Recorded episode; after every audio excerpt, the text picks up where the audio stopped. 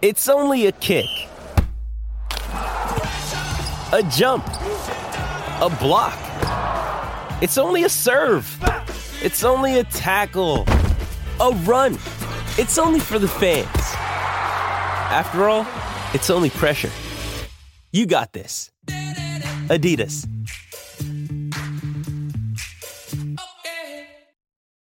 When you need mealtime inspiration, it's worth shopping Kroger, where you'll find over 30,000 mouthwatering choices that excite your inner foodie. And no matter what tasty choice you make, you'll enjoy our everyday low prices, plus extra ways to save, like digital coupons worth over $600 each week. You can also save up to $1 off per gallon at the pump with fuel points. More savings and more inspiring flavors make shopping Kroger worth it every time. Kroger, fresh for everyone. Fuel restrictions apply.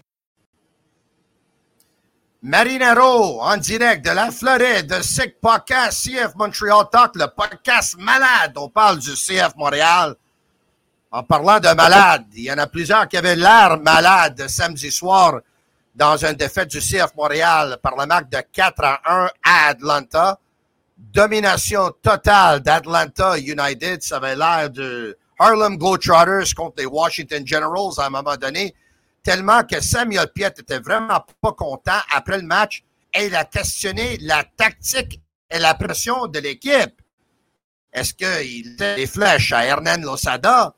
Évidemment, c'est quelque chose dont on va en parler avec Max Truman et Nilton George. En parlant de Samuel Piet, il avait un message pour Soccer Canada plus tôt ce matin aussi. Donc, on va parler de cette défaite-là à Atlanta. On va parler d'un place en série ou en play-in, oui ou non. Il reste juste quatre matchs. Il y a un nom qui est sorti du lot pour être le prochain entraîneur de l'équipe nationale de Soccer Canada aussi. Et Messi, oui ou non, demain soir, contre Houston dans la finale du US Open Cup. On parle du CF Montréal, de Soccer Canada, de Lionel Messi et plus. Je suis Marinero, Nilton George et Max Truman avec moi dans une minute. Turn up your volume. Because you're about to listen to The Sick Podcast. CF Montreal Talk. Here's the chance. Here's the chance. They've got the goal. Absolutely incredible. Cameron Porter delivers the goal to send Montreal Impact into the CONCACAF Champions League semi-final. The sickest CF Montreal podcast. It's gonna be sick. Sick, sick, sick. Salut Nilton, salut euh, Max, comment ça va? Nilton, ça va bien? Ça va, ça va. Que, c'est quoi ce. C'est, c'est quoi ce Tony War Tour là? Ça va être quoi la semaine prochaine? Là? Tu, tu fais un Euh, la balcon semaine- après un autre balcon là?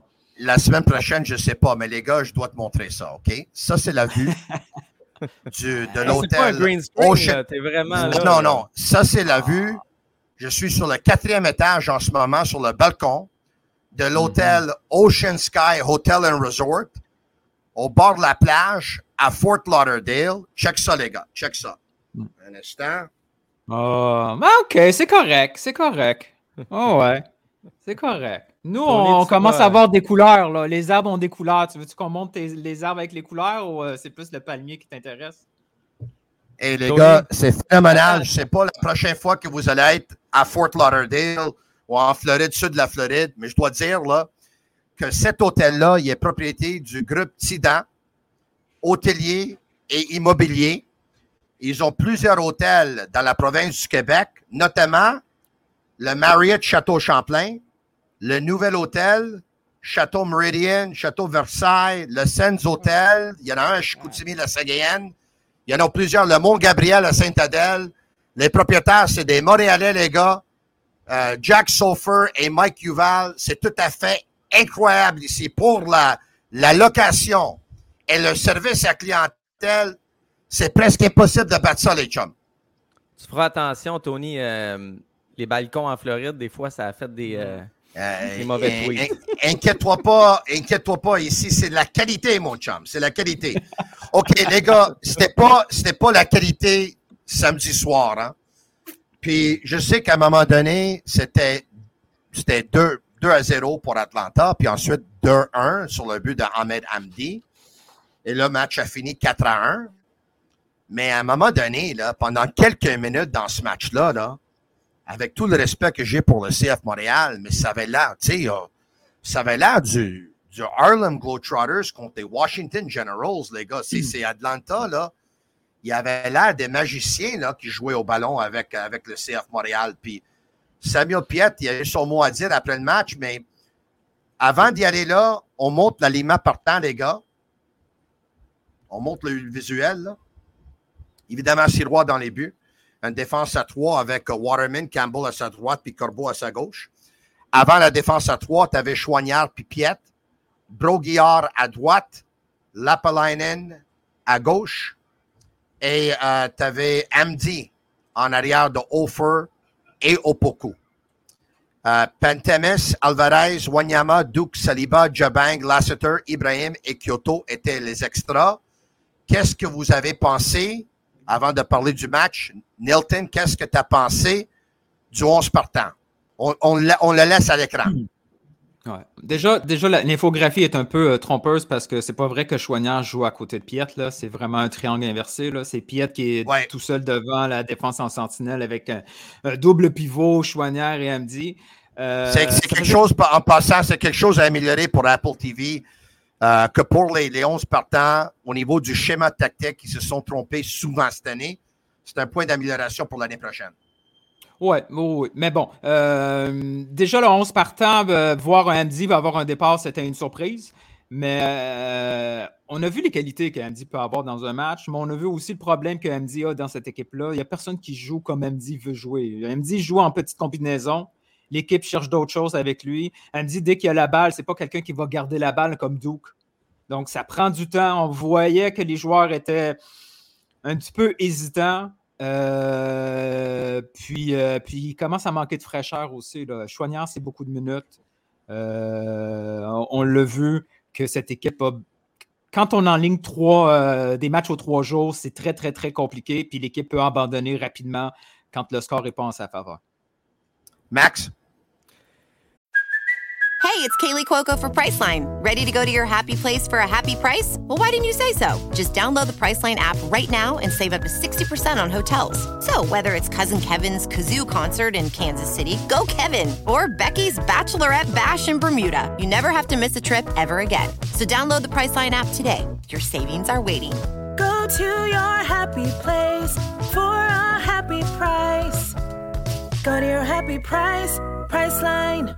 With threats to our nation waiting around every corner, adaptability is more important than ever. When conditions change without notice, quick strategic thinking is crucial. And with obstacles consistently impending, determination is essential in overcoming them. It's this willingness, decisiveness, and resilience that sets Marines apart. With our fighting spirit, we don't just fight battles, we win them. Marines are the constant our nation counts on to fight the unknown. And through adaptable problem solving, we do just that. Learn more at marines.com.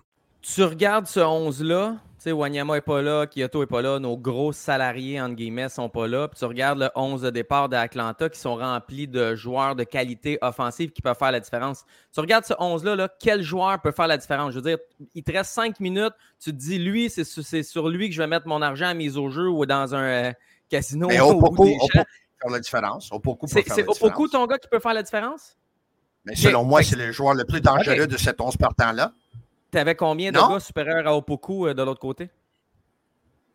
Oui, je comprends, mais tu sais, c'est quand le CF Montréal réussit à battre une équipe qui dépense plus d'argent que eux, ils vont dire que eux autres, ils misent sur le collectif, puis dépenser de l'argent, c'est pas la chose la plus importante. L'important, c'est de les dépenser de façon intelligente et de bâtir un chimie.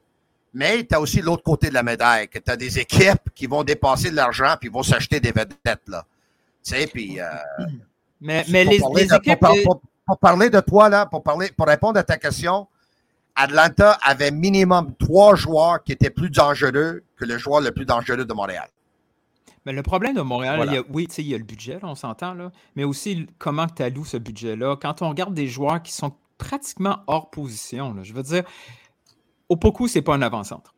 Il n'y a pas la finition, il est là pour la vitesse. Lapalainen est, sur le côté, il y a quelques défauts.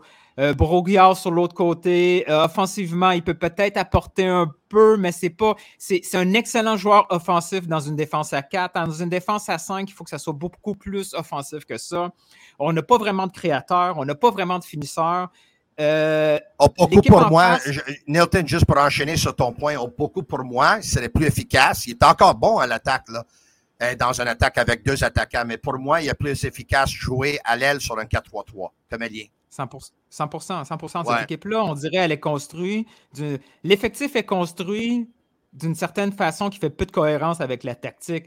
Euh, je trouve ça très, très, très bizarre parce que Olivier Renard, c'est pas sa première saison, il est là depuis un bout, il fait des, il fait des échanges en conséquence. On a encore du mal à comprendre certains joueurs et leur utilisation. Donc, idéalement, idéalement, Opoku, c'est un allié. Lassiter, c'est un allié. Sean Reyes, c'est un allié. Ouais. cette équipe-là ne joue pas avec des alliés, il joue avec des pistons. Ah, dans un 3 4 tu peux rajouter la exactement. Exactement, exactement. C'est un peu ouais. bizarre cette situation-là. Et Lapalainen aussi, tu as raison. Puis, puis derrière, tu sais, ton, ton trident défensif qu'on dit qu'il est bon, on a gagné zéro match depuis que Camacho n'est pas là. On a acheté Alvarez. Bon, il ne donne pas tant de minutes. Je sais qu'il faut être patient. J'ai l'impression que des fois, on, on, on essaie de trouver des, des solutions à l'externe quand on avait des solutions à l'interne. J'ai l'impression que, comme Nilton l'a dit, on ne met pas le 11 partant qui nous met en avantage non plus. J'ai l'impression que des fois, on, on, cherche la solution miracle pas trop cher ailleurs, mais on ne regarde pas ce qu'on a pour, à l'intérieur. Pour, pour, être, euh, pour être fair, je ne sais pas le terme en français, donc vous allez m'excuser pour ça, mais pour être fair, c'est Camacho voulait partir. Là. Il ne voulait pas échanger Camacho. Là. eux autres voulaient garder Camacho pour le restant de l'année, sauf qu'ils n'étaient pas prêts de donner un contrat de plusieurs saisons à Camacho. Et lui, évidemment, il voulait ça pour le bien de sa carrière et son futur. Donc, lui est parti, il a forcé un échange parce qu'il y avait une opportunité là pour le faire. C'est comme ça que ça marche dans le, dans, dans le monde ouais. du foot aujourd'hui. Si tu n'es pas content, où est-ce que tu es, tu penses que tu vas être plus content ailleurs, ton agent a simplement à dire au club, on aimerait que tu nous échanges parce qu'il n'est pas content ici. Puis si un joueur n'est pas content, il ne va pas être productif, même s'il était très professionnel quand même. Mais pour être fair avec le club, c'était pas l'intention d'échanger Camacho. C'est juste qu'ils n'étaient pas prêts de donner okay. un contrat de que deux Tony, ou trois ans. Tony s'appressait-tu de s'acheter un défenseur euh, gaucher? Non, mais l'opportunité s'est présentée. Donc, ils ont ajouté un joueur prometteur selon eux. Est-ce que On moi, je pense qu'il vaut un million aujourd'hui? Non, mais dans, dans le, la philosophie d'équipe, là, ils font jouer les jeunes joueurs. dont ils vont monter en valeur. Donc, les investissements d'un million de dollars, là, 800 000, 700 000, 600 000, que ce soit gamme ou TAM ou acheté, ils vont en avoir pour leur argent. Check Saliba, là. Saliba, au début de l'année, sa valeur, il était quoi? Il était 100 000. Puis, puis là, il vaut peut-être, euh, tu sais, euh, il, il, est dans les, euh, je sais pas c'est quoi qu'il vaut sur Transfer Market, euh, peut-être proche de millions, mais il, il, va être vendu, Saliba. On parle déjà qu'il y a des équipes qui sont intéressées de la Belgique. Je suis pas surpris parce qu'évidemment, son agent, c'est un gars qui adore la Ligue de la Belgique. Il a déjà placé beaucoup de joueurs en Belgique. Donc, c'est, c'est. Pour répondre à ta question, Max, ouais. j'ai pas de problème qu'ils ont sorti pour aller acheter un joueur d'un million de dollars. Là, est-ce qu'ils étaient pressés? Non, mais une opportunité était là, puis ils l'ont pris. Là. C'est, c'est, c'est, c'est pas pour cette raison-là qu'ils okay. perdent des matchs. Là. OK. Moi, je, je, vais, je vais faire mon avocat du diable. C'est correct, vous n'êtes pas d'accord. Ça, ça fait des bons podcasts. Oui. Ça ne nous tente pas d'investir des millions à des positions, ou en tout cas réussir nos investissements à des positions offensives. J'ai l'impression de regarder le CF Montréal. Puis tu l'as dit, Tony, on, refuse de jouer un 5-4-1 ou un, système ultra défensif. J'ai l'impression qu'on n'a pas les gars pour faire la différence dans le dernier tiers, dans le dernier quart. Il y a comme une incohérence entre ce qu'on fait comme move puis ce qu'on met sur le terrain puis ce qu'on devrait faire avec les joueurs qu'on a. C'est pour ça que je te ramène des défenseurs. Si on pack des défenseurs puis on pack des défenseurs, ben, jouons un système plus défensif. Si on veut jouer de la contre-attaque puis on veut marquer des buts parce qu'on n'en marque pas, qui, qui, va les marquer? Depuis tantôt, tu me parles d'Opoku. Il est fin, là. Opoku, il est bon. Mais qui va faire la différence?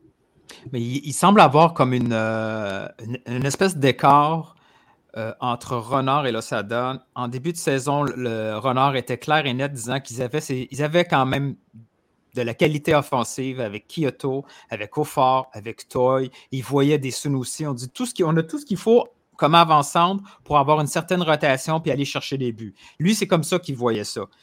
Là, présentement, Losada, lui, il a, changé un peu l'ordre des choses. Il a tassé complètement Toy. Il est en demande, pas nécessairement d'un avant-centre. Dans le camp d'entraînement, lui, ce qu'il voulait, et il faut se rappeler aussi des rumeurs qu'il y avait avec euh, il voulait un disque créateur. Il voulait quelqu'un pour créer des occasions. Renard a essayé de régler ce problème-là en allant chercher parce que Matko était censé être cette personne-là et en camp d'entraînement, ça allait assez bien avec Milovic. Ce qu'il a fait, c'est qu'il a pris l'argent, l'investissement, puis il est allé sur Douk, un gars que ça faisait quand même plusieurs mois, pas juste cette saison. Il voyait Douk comme cet élément-là créatif qui répondait à la demande de l'Osada. L'Osada est obligé, lui, il voit son patron aller répondre à ses, besoins, il doit les utiliser. Là, on se retrouve en fin de saison. chaque point est super important. Là, il bricole des alignements. Il bricole un ailier en attaquant parce que notre avançant est incapable de mettre un ballon, euh, même si le, but était en double de, volume. Donc, il essaie de créer des choses différemment. Ça fonctionne à domicile. À l'étranger, c'est une toute autre équipe et c'est une équipe qui semble être un peu déconstruite présentement pour un certain type de football. Quand le football se joue de la façon que Montréal est capable de dealer avec, ils, peuvent s'en tirer. Quand c'est un autre type de football, comme celui, les matchs à l'extérieur, Montréal est incapable de faire. Euh, et tu, euh, sais, les gars, quand vous parlez des attaquants, il y a un endroit où il y a, écoutez, dans chaque club, il y a toujours plusieurs endroits où est-ce qu'ils peuvent s'améliorer. L'évaluation des attaquants euh, il peut faire un bien meilleur job avec ça. Parce qu'on dirait que les attaquants qu'ils ont, ils ont identifié des profils grands en hauteur ou gros comme être costaud, vite. Euh, il y a un certain profil qu'ils ont identifié. Mais le profil numéro un, c'est l'habilité de mettre le ballon dans le but. Là. Ça, c'est le profil numéro un d'un attaquant de pointe. sais, Marco Di Vaio, c'était pas le plus grand, c'était pas le plus gros, c'était pas le plus costaud, c'était pas le plus vite, mais il y avait une intelligence pour savoir faire des courses, ou faire des courses, des courses, le timing de ses courses et sa finition avec le ballon. Et je pense que le CF Montréal, ils ont vraiment une lacune au niveau de l'identification des attaquants. Puis moi, si je serais Olivier Renard, personnellement, je demanderais conseil à Marco Di Vaio. Parce que s'il y en a un dans le club, je parle du club parce que Bologne puis le CF Montréal est supposé d'avoir une synergie, qui va savoir comment identifier un attaquant mieux que tous les autres, avec tout le respect que j'ai pour tout le monde qui travaille sur ce club-là, j'imagine que Marco Di Vaio serait le mieux placé, n'est-ce pas? Oui, parce que Montréal, présentement, sa philosophie de recrutement, c'est d'aller chercher des joueurs qui sont euh, qui sous-produisent ailleurs. Ils ont eu, ils ont eu leur plus gros succès est devenu, leur plus gros défaut, c'est Mijalovic. Ils sont allés chercher un gars que ça faisait 3-4 saisons à Chicago, que ça ne fonctionnait pas très bien. Ils se sont dit, là, ce gars-là a un bas potentiel. On va l'amener chez nous. Il va avoir plus de liberté. On va lui donner toutes les chances. Ça fonctionnait. Ils essayent la même maudite recette avec tous les gars. Marco Di Vaio et tous les autres, c'est des gars qu'ils avaient déjà prouvé sur le terrain. Quand tu parles de la synergie avec Bologne, ils l'ont essayé. Lapalainen, c'est un gars qui vient de la synergie de Bologne. Torkelson, ça vient de la synergie avec Bologne. Sais, c'est pas seulement des succès. Je sais. Le, et un autre problème que Montréal commence probablement bientôt à, faire face, c'est que les achats inter-MLS commencent à coûter cher. Avant, on était capable d'aller chercher des gars en dessous d'un million de gamme. Là, au beaucoup, ça a coûté très cher. Euh, en passant, je veux dire quelque chose. Je veux dire quelque chose. je veux pas vraiment. Je veux dire quelque chose. Je veux pas que ça sorte de la mauvaise façon, les gars, parce que évidemment, avec mes barrières avec la langue puis certaines difficultés que j'ai, des fois, des choses pourraient sortir différemment. donc, je, je pense que vous allez me comprendre quand je vais dire ça. Mais C'est quand la dernière fois qu'ils ont un attaquant qui est blanc, là, il me semble qu'il. Oh. Non, non, mais est-ce que tu comprends ce que je veux dire? Non, parce que la façon Ouais, mais que je veux pense que plus. euh, ce que tu veux dire, c'est quelqu'un qui est athlétique. On aime, on, on aime C'est ça. à Montréal des joueurs athlétiques. Le dernier attaquant c'est- technique, mais- euh, dont la, la, la, la qualité Max, première Max, est Max, si technique. je, Oui. Max, si je peux ju- juste te dire, c'est parce que les joueurs qui sont euh, noirs, d'habitude, sont connus pour être des joueurs très athlétiques. Il y en a qui sont forts. Tu sais, regarde tous les joueurs qu'ils ont. là, C'est c'est fort, c'est physique, c'est athlétique. Et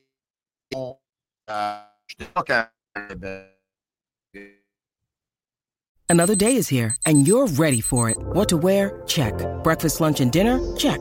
Planning for what's next and how to save for it? That's where Bank of America can help.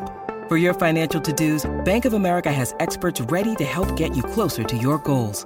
Get started at one of our local financial centers or 24 7 in our mobile banking app. Find a location near you at bankofamerica.com slash talk to us. What would you like the power to do? Mobile banking requires downloading the app and is only available for select devices. Message and data rates may apply. Bank of America and a member FDIC.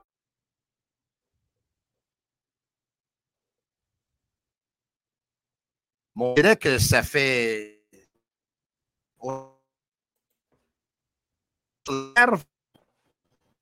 Années, là. Depuis des années. On a un problème d'Internet, je pense. Hein? C'est de. Ah, on a officiellement perdu Tony. On va faire- on va inviter- Sofiane, puis on va se faire un Oh, couscous ah piri-piri. ouais, le, le balcon était de trop. Mais ça a été une grosse.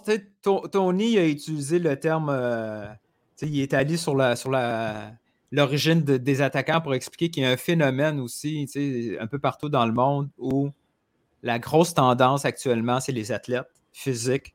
Où, Oui. euh, ils, se, ils Oui. se disent qu'une fois que tu as le physique, tu peux après développer le technique. L'inverse Oui. est beaucoup plus compliqué. Mais c'est souvent Euh, ça en académie aussi maintenant. C'est pas juste chez les pros. Il y a comme une tendance vers ce profil-là recherché pour le poste d'attaquant. Ouais, mais rendu, on- on- je peux comprendre à la limite quand tu t'es ouais, en académie, tu vas chercher des jeunes là, de 12, 13, 14 ans, ils disent OK, lui, c'est un bel athlète, on va travailler Ouais, sur la ouais, technique. mais que ça va être- dans- mais rendu au niveau professionnel, là, si je veux dire, Ouais, si mais c'est cette mentalité-là. Oui, bien malheureusement, ils ont cette mentalité-là parce que euh, le directeur de l'académie cherche vraiment des athlètes parce que selon lui, on va aller en, en MLS Next 15 ou 17, puis on va jouer contre des Red Bull, puis il y a des gars qui sont gros, puis qui sont forts, puis il va falloir matcher. Donc lui, il cherche un certain profil. Euh, en tout cas. Euh, Hey, je, suis en J'essaie de train de le- regarder, je suis en train de regarder la liste des attaquants parce que C'est un- voulais c'est qu'on- un- c'est une mentalité de la Chamédé Laval, là, parce que Chamédé faisait les équipes comme ça. Là, tu sais. il mettait toujours un géant en avant là, tu sais, qui n'avait pas de technique ou whatever. Puis, euh, en tout cas, c'est c'est ça. Mais C'est le, comme, dernier euh, attaquant, le dernier attaquant, les gars, là, c'est c'est intéressant, le côté athlète, là, noir, euh, whatever. là. Le dernier attaquant qui était pas un- là parce qu'il était un athlète d'abord et avant tout, c'est Matteo Mancosu. Il n'y en a pas depuis. Depuis, c'est Euh, toujours ouais. Uruti. Urruti, ouais, c'était. Ah ouais, C'était un attaquant, ça? il marquait-tu des buts, Urruti? T'as raison. Mais, Ma- Mancosu ouais. et Urruti. Non, mais Ouais, c'est- le école, commentaire était juste pour dire qu'il préfère des profils au niveau athlétique et ou physique que d'avoir comme euh, finisseur comme habilité numéro un.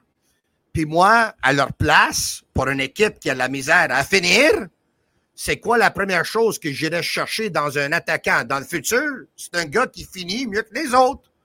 Ça, c'est, c'est la qualité numéro un d'un attaquant. Plus qu'il il est gros comme le Tour Eiffel, puis il va marquer trois buts par sa tête par année, ou, euh, ou il est physique, ou il, euh, il va amener deux gars avec lui, ou il va arracher des jambes. là. Ça prend un finisseur, Ouais, c'est tout. mais, là. mais Tony, Tony, malheureusement. C'est de Inzaghi, là, c'était pas, c'était pas fort, puis c'était, c'était, c'était pas athlétique, mais euh, il, Non, c'était il a marqué c'était 200 hors buts dans sa carrière. Là. Oui, mais il était, il était collé hors jeu sept fois par match, Mais le un fois qu'il n'était pas en jeu, il mettait le ballon dans les buts. Mais, mais le problème qu'il y a, cette- il y a une vieille mentalité en MLS qui laisse croire que, cette- que ce championnat-là est beaucoup plus physique que les autres. Juste parce qu'on pense nord-américain, forcément, c'est plus physique. Mais c'est totalement faux. là. Je veux dire, cette ligue-là n'est pas plus physique que les autres. Le soccer, c'est le soccer. Ça joue avec l'intelligence du jeu. That's it, that's all. Ça, c'est la chose la plus importante dans ce soccer. C'est toujours été plus important. L'intelligence du jeu, la technique, l'habilité, euh, plus important que la grosseur de l'athlétique, whatever. Puis si tu as tout dans un joueur, tant mieux. Mais les autres aussi que moi je t'ai parlé sont plus imp- euh, importants que ça. En tout cas, on a, passé sur ça. Après le match, après le match, Samuel Piet. Puis j'ai eu ça euh, C'était dans la presse que je l'ai pris, dont je crédite euh, notre ami M. Théotonio dans la presse. je vais mettre mes lunettes parce qu'avec mes 50 ans, je ne peux pas lire comme avant. Ça, c'est Samuel Piet. J'ai eu l'impression, moi et d'autres joueurs, qu'on était un peu perdus sur le terrain, surtout défensivement. Qui doit presser où? Est-ce qu'on doit les presser? Est-ce qu'on doit rester un peu plus bas? Je pense que c'était plus ou moins clair en toute honnêteté. Moi, j'ai vraiment senti qu'Atlanta était beaucoup mieux préparé. Atlanta aussi a eu un match mercredi. Est-ce qu'ils sont beaucoup mieux préparés à la base? Est-ce qu'ils ont de meilleures bases que nous? Peut-être. J'ai senti qu'on jouait avec un joueur en moins.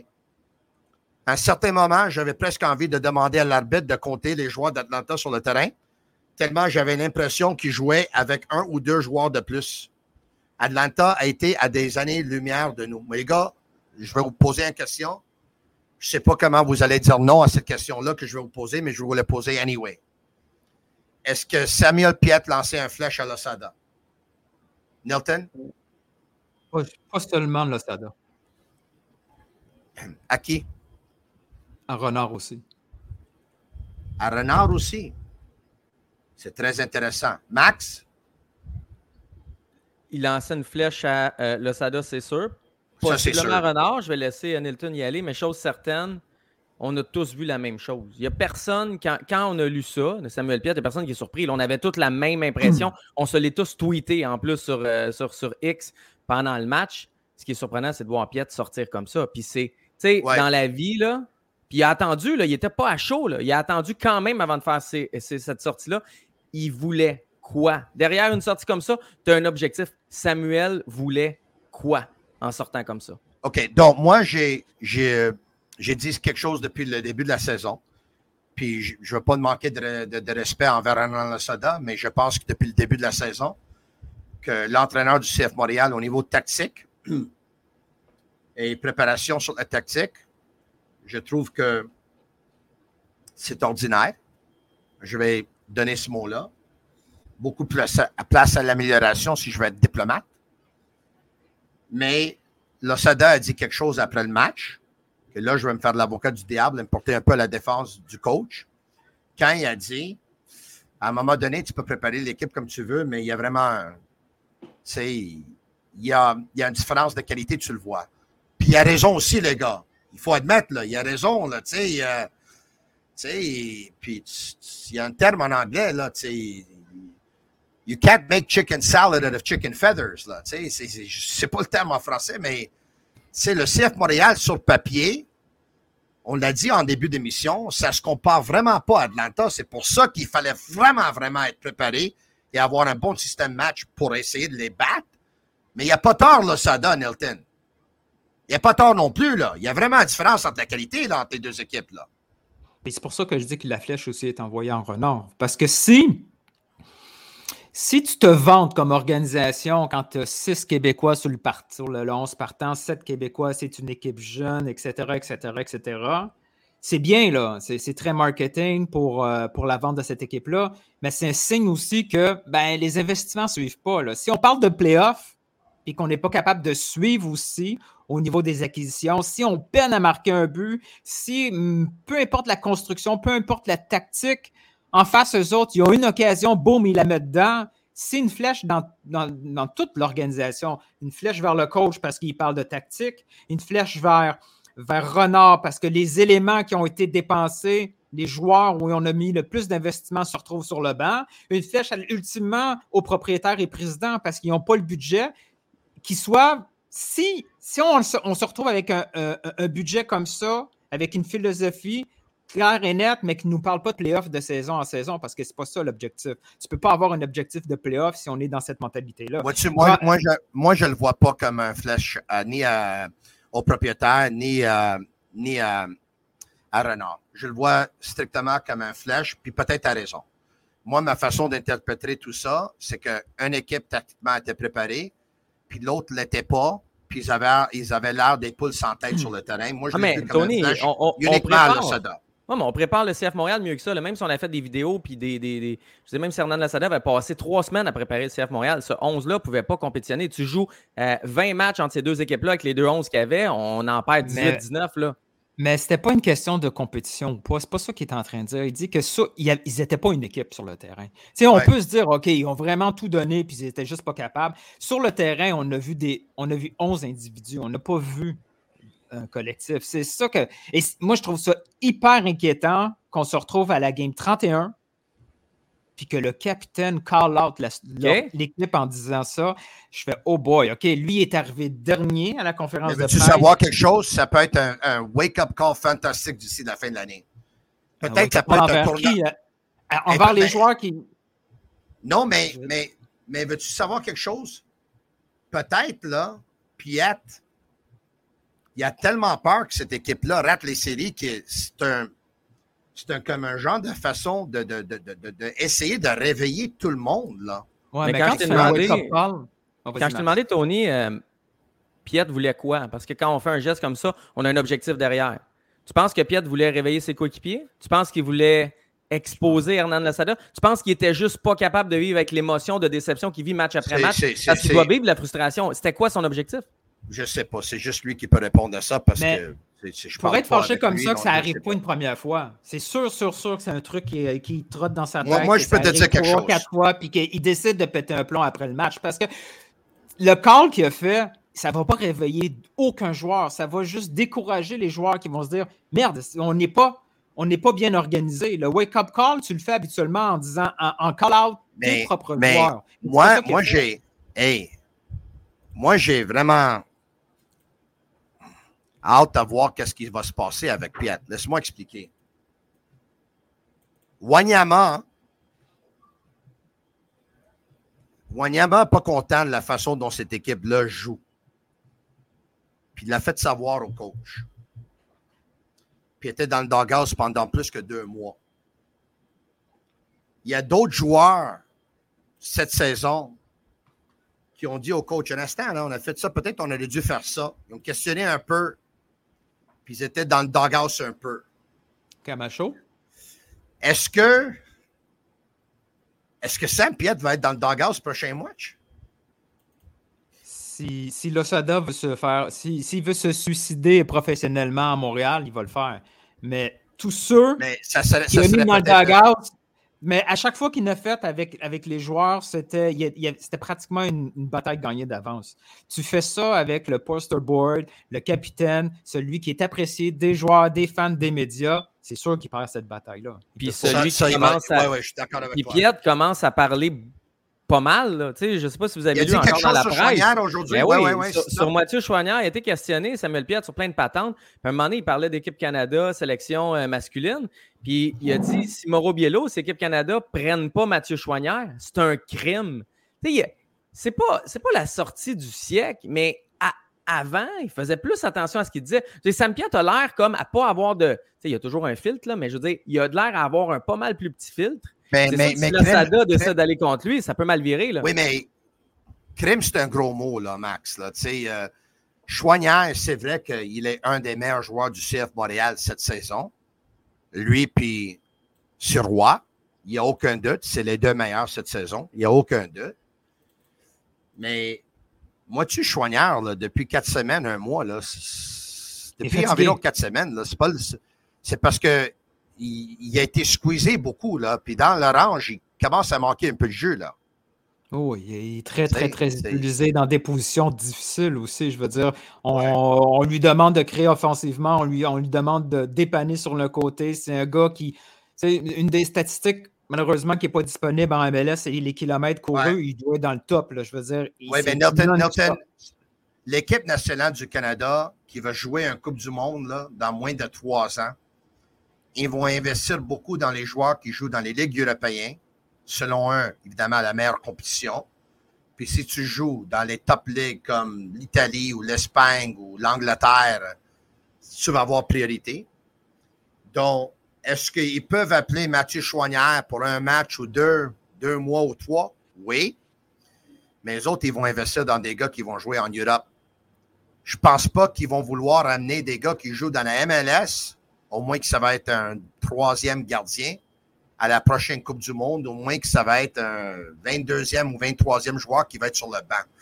Donc, si Mathieu Chouanière a l'intention de partir pour l'Europe, ils vont investir dans lui.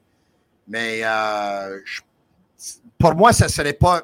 Mathieu, il mérite, il joue bien, mais crime, c'est un gros mot. Là.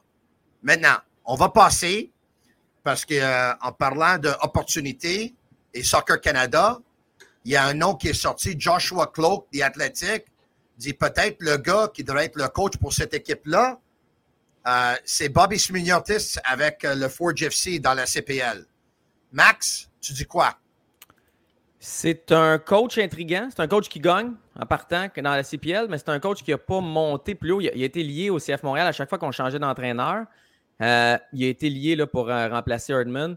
C'est un choix logique. J'aimerais savoir pourquoi il n'a pas sauté. Il est-tu bien ou il est? C'est pas, pas, un choix logique. Ah, c'est un choix très logique. Non, non, un choix logique, c'est d'aller chercher le meilleur candidat possible. Mais Mauro Biello, là. Un, instant, un instant. Max, le choix logique, je te donne mon opinion, puis je te donne l'opportunité de répondre. Mauro Biello. Tu vas être un des trois pays hôtes pour le plus gros événement de soccer dans le monde. C'est ton opportunité d'être hôte de la Coupe du Monde 2026 que tu vas avoir des joueurs comme Davies et David à leur apogée. C'est là, là, c'est grandiose qu'est-ce qu'on parle de là. C'est plus grandiose de n'importe quoi. Le choix logique, c'est d'avoir le meilleur coach possible dans le monde, puis idéalement, un coach avec l'expérience qui a déjà coaché dans un Coupe du Monde. Moi, je suis beaucoup de bien ça, ça n'arrivera pas. Je suis convaincu, peut-être je vais me tromper, mais je suis convaincu que ça va être un Canadien. Le coach de, de, l'équipe Canada va être un Canadien. Peut-être, mais ce n'est pas le choix logique, par exemple. Le choix logique, c'est le meilleur candidat possible. Puis moi, je souhaite que ça va être, ça va être Mauro Biello. Mais pour enlever Mauro Biello, qui était là à la dernière Coupe du Monde, qui en dessous de Erdman, pour mettre un gars qui coach dans la CPL depuis, euh, depuis que le tout début de la Ligue, pour être le coach de l'équipe nationale du Canada pour la Coupe du Monde, tu vas chercher un coach de la CPL? Tony, tu vas faire des entrevues, tu vas voir combien de candidats? C'est normal que Smirniadis soit lié à ce, à job-là. Moi, je pense que ça va être Mauro Biello. Il, est là par intérim. Je suis convaincu que ça va être Mauro Biello. C'est pas lui, je reviendrai sur mes paroles, mais qu'on entende le nom de Bobby Smirniadis là-dedans, puis qu'il aille peut-être une entrevue dans le processus, c'est logique. Si tu me dis que c'est pas logique, je suis correct, je respecte ton opinion, mais pour moi, c'est logique que son nom sorte. Après ça, je pense que c'est Mauro Biello qui va être choisi pareil. On a peut-être quelques problèmes techniques. On essaie de régler ça. Nilton, toi, tu dis quoi? Moi, je dis que euh, c'est des plans B, B et C, que ce soit Moreau ou Bobby. Euh, on va peut-être finir avec ces gars-là, faute de budget, mais je suis totalement d'accord avec toi, euh, Tony. Déjà, ça a été dit que plusieurs gros noms ont approché la sélection canadienne parce que c'est un beau projet pour un coach international de prendre cette équipe-là à domicile, les, sélections qui jouent ces grandes compétitions-là à domicile, de toujours un petit push possible. Ils étaient capables de faire quelque chose d'intéressant. Le Canada est très, très, très sexy aux yeux du foot international. Cela dit, ils n'ont pas d'argent. je veux dire, euh, la logique, ça serait euh, Carlos Ancelotti qui, vient, euh, qui vient au Canada coacher son, pays d'adoption, si on veut, mais se retrouver avec Bobby, qui lui n'a pas été pris pour Montréal, qui lui n'a pas été pris par Toronto, puis que Toronto est allé chercher Erdman à la place, ça fait comme ouais, c'est, quoi, on va se retrouver avec lui parce qu'on ne peut pas se trouver avec meilleur. Ça ne veut pas dire qu'il ne faut pas faire une belle job. Là. Erdman, euh, Erdman était reconnu comme un motivateur. Puis comme dans tous les mondes du sport, il y a des cycles. C'est quand tu, quand tu congédies un coach motivateur, tu vas chercher un technicien. Quand tu congédies un technicien, tu vas chercher un motivateur. Bobby est reconnu pour être un technicien. Bobby, idéalement, on le voudra, probablement qu'il ne voudra pas, il serait un, bon très bon candidat comme, comme un adjoint à quelqu'un qui connaît le, qui connaît le foot local, qui connaît certaines personnes, euh, certains joueurs canadiens que peut-être un coach international ne va pas connaître. Mais, euh, mais j'espère que le Canada va trouver un investissement pour trouver vraiment quelqu'un qui va nous amener au prochain niveau. Il reste deux minutes au podcast. Euh, il manque pas de sujet, mais on va finir avec Messi. Euh, Max m'avait donné un, sujet intéressant aussi sur les partisans, mais ça va être peut-être pour le prochain show. Demain soir, c'est le US Open Cup Final ici en Floride. Comme vous savez, je vais assister. Euh, c'est Inter Miami face à Houston. Et je vais te montrer des images plus tôt ce matin vers 8h40 euh, ce matin, les gars. Check ça. C'était avec Messi? Oh. On ne sait pas si c'est Messi. Non, non, moi, je te dire, il était, à 20 pieds, il était à 20 pieds de moi, puis je l'ai regardé, puis il m'a fait comme ça de sa voiture. C'était Lionel Messi, les gars, qui est arrivé au centre d'entraînement. Ils avaient un, entraînement qui était ouvert aux médias de 9h15 à 9h30. Puis ensuite, ils ont fait une heure sans médias. Euh, ce qu'on sait, c'est que de 9h15 à 9h30, ni Messi, ni Alba se sont entraînés. Évidemment, les gars, ça peut pas être des bonnes nouvelles, mais moi, je garde espoir que Messi, minimum, va rentrer dans le deuxième demi. Au moins, je l'espère, les gars. Euh, en 30 secondes, est-ce que Messi joue demain, oui ou non? Est-ce qui, qui gagne cette US Open Cup Final? Nilton? Ouais, c'est sûr que Messi va jouer ce match-là. Je serais même pas étonné qu'il commence le match.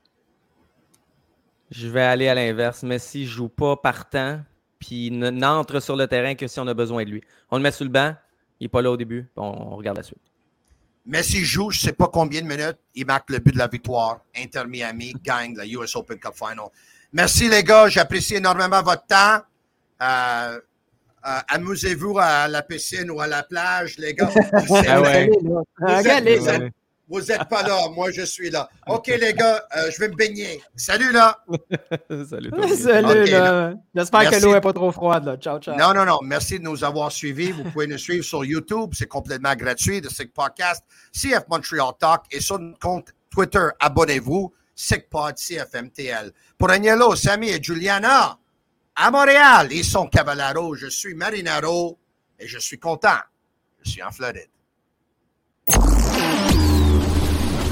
And that's a wrap. Hope you don't miss us too much until next time. Follow the Sick Podcast, CF Montreal Talk on YouTube, Instagram, Facebook, Google Play, and Apple Podcasts.